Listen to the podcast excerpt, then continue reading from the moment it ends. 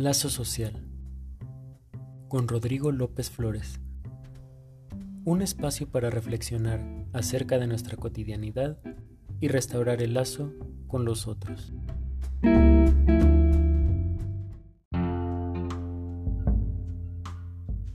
En las últimas décadas, hemos visto cómo el movimiento de lucha por los derechos de las mujeres ha ido tomando cada vez más fuerza.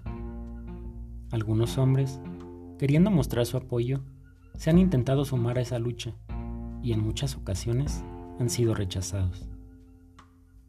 La razón de esto es que como hombres históricamente se nos ha dado la facilidad para ocupar prácticamente cualquier espacio.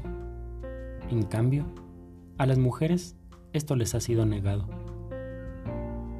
El feminismo se ha encargado, con muchas dificultades de por medio, de construir esos espacios para ellas, por lo cual resulta necesario que como hombres respetemos y dejemos de intentar hacer protagonismo en esos espacios. Entonces, ¿qué podemos hacer desde nuestro lugar de hombres para contribuir a esa lucha por la equidad de género? En realidad, tenemos muchas tareas pendientes y no nos alcanzará la vida entera para realizarlas. La equidad de género no se logra únicamente con cambiar algunos actos.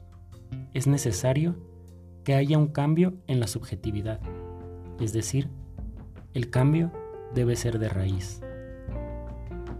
En primer lugar, me parece importante que entendamos que vivimos en una sociedad que privilegia a los hombres, en la cual se nos ha enseñado que ese privilegio es algo natural, o que las cosas deben ser siempre así. Cuestionar ese privilegio es el primer paso. Pero no solo es necesario cuestionar el privilegio, también hay que estar atentos a los estereotipos de género. Si nos escuchamos con más atención, nos daremos cuenta de que muchas de las cosas que decimos son ideas estereotipadas.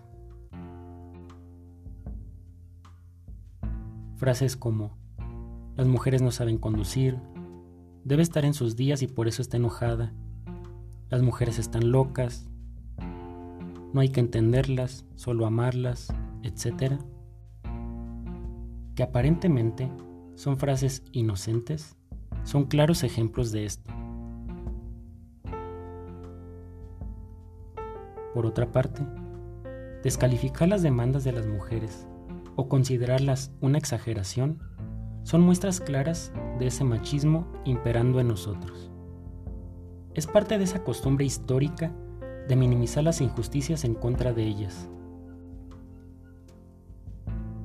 Una muestra clara de ello la podemos ver cuando alguien quita importancia al tema de los feminicidios, señalando que se matan más hombres que mujeres lo cual, si bien puede ser cierto, la diferencia entre el asesinato de un hombre y el feminicidio debe ser entendida en términos históricos y sociales, a partir de las razones, las formas, el contexto y no solo del acto en sí.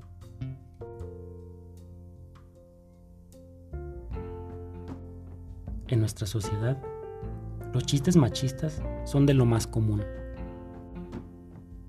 Quizá algunos hombres no los decimos.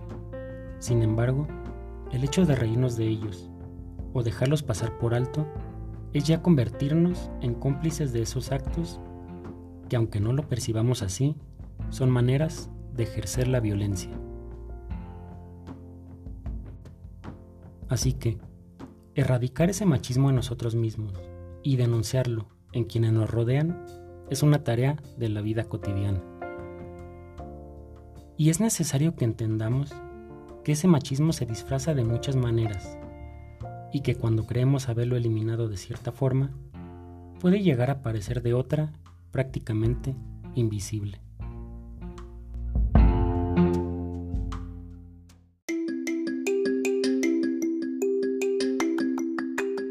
Muchas gracias por su tiempo y disposición para escuchar este podcast. Les recuerdo que los días lunes tenemos un nuevo episodio. Si les gustó y les fue de utilidad, pueden compartirlo con sus conocidos o en sus redes sociales para que pueda llegar a más personas. Mi nombre es Rodrigo López Flores y les espero en el siguiente episodio.